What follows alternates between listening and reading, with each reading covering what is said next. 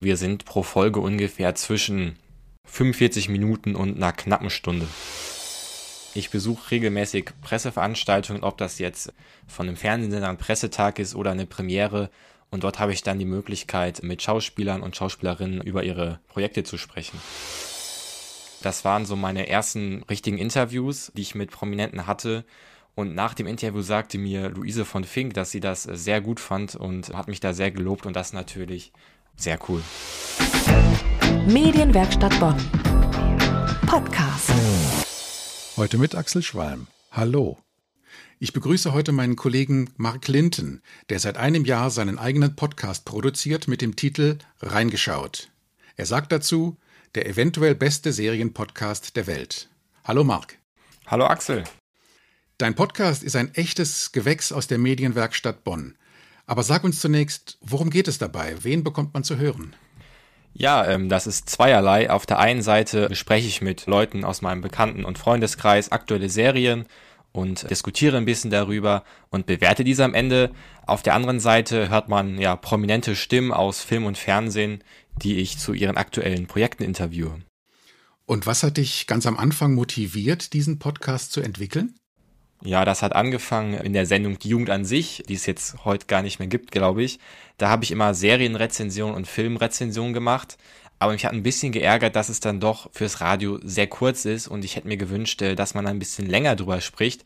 Und so kam dann ziemlich schnell die Idee vom Podcast auf. Wir sind pro Folge ungefähr zwischen 45 Minuten und einer knappen Stunde.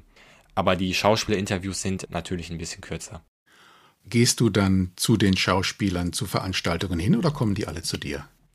Äh, nee, äh, schön wär's. Ähm, ich besuche regelmäßig Presseveranstaltungen, ob das jetzt von einem Fernsehsender ein Pressetag ist oder eine Premiere.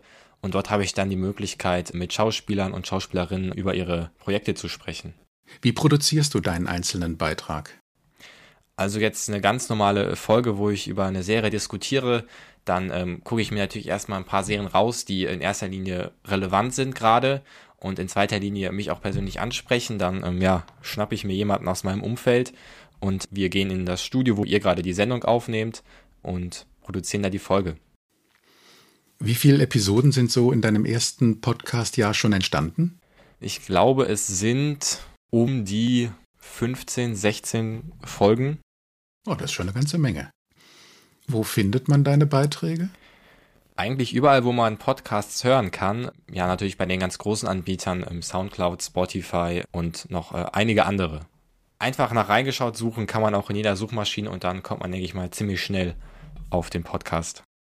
Wer ist dein ideales Publikum? Ja, das ist ziemlich interessant. Nach und nach hat sich das in diese Richtung begeben. Ich sehe ja ähm, in den Statistiken, die man von einigen Anbietern bekommt, dass es eher ein jüngeres Publikum ist, was sich so zwischen 18 und 30 bewegt. Aber man sieht auch, dass es schon ein paar älteren Semester gibt, die den Podcast gerne hören. Und das freut mich natürlich besonders, wenn man, obwohl er auf junge Leute eher ausgerichtet ist, auch andere Altersgruppen erreicht. Das ist natürlich sehr schön. Hast du denn selbst auch schon ein persönliches Highlight aus deinem ersten Jahr, an das du dich erinnern kannst? Ja, es gibt natürlich einige Momente, an die ich mich gerne zurückerinnere, aber ich glaube, einer war ganz besonders cool. Da war ich in Köln beim ZDF Pressetag und hatte da einige Schauspielerinnen aus ähm, der Serie Blutige Anfänger getroffen. Und das waren so meine ersten richtigen Interviews, die ich mit Prominenten hatte. Und nach dem Interview sagte mir Luise von Fink, dass sie das sehr gut fand und hat mich da sehr gelobt und das natürlich sehr cool, dass man da ein positives Feedback auch von den Interviewpartnern bekommt. Ja, das ist wirklich toll. Wer unser Programm regelmäßig hört, weiß ja, dass du zu den Abiturienten dieses Jahres gehörst. Was möchtest du nach deinem Schulabschluss mit deinen Erfahrungen im Medienmachen anfangen? Also ich spiele natürlich mit dem Gedanken, da in die Richtung zu gehen, aber da will ich jetzt noch keine voreiligen Schlüsse ziehen. Ich denke, es schadet aber nicht, diese Erfahrung jetzt gesammelt zu haben. Würdest du mit deinen Erfahrungen andere Leute ermutigen, selbst Podcasts zu produzieren? Ich denke mal, dass es vergleichsweise vielleicht zu anderen Medien ein einfacher Weg ist, dass man es aber nicht unterschätzen sollte. Ich meine, man muss regelmäßig dabei bleiben.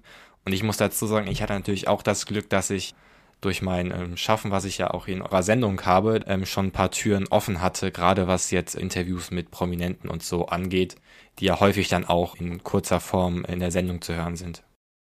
Jetzt sitzen ja während des Corona-Shutdown viele Menschen zu Hause und suchen händeringend nach Unterhaltung.